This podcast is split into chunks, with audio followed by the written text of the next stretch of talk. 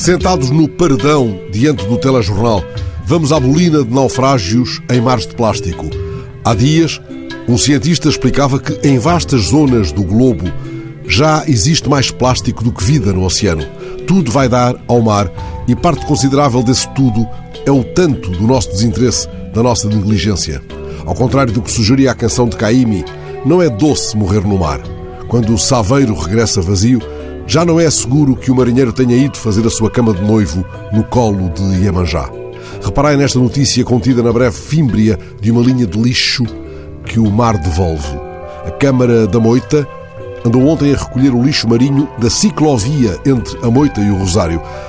Há alguma coisa estranha nesta notícia? Passo a ler o que encontrei esta manhã entre a maré de mails inusitado sargaço plantado no ecrã pelos serviços da autarquia.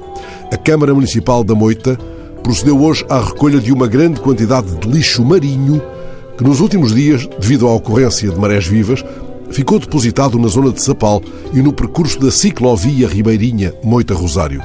Entre os detritos recolhidos predominam os objetos de plástico, nomeadamente garrafas, garrafões e caixas de esferovite, confirmando a informação da Associação Portuguesa de Lixo Marinho, segundo a qual mais de 90% do lixo encontrado nas costas portuguesas é de plástico.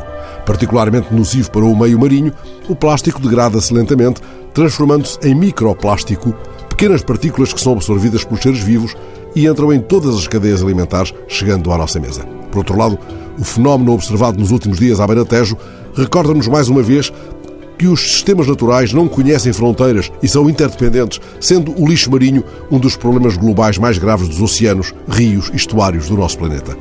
Presumias que isto só acontece no país distante, um pouco irreal, da TV, para desassossegar os teus fins de tarde no paradão mediático?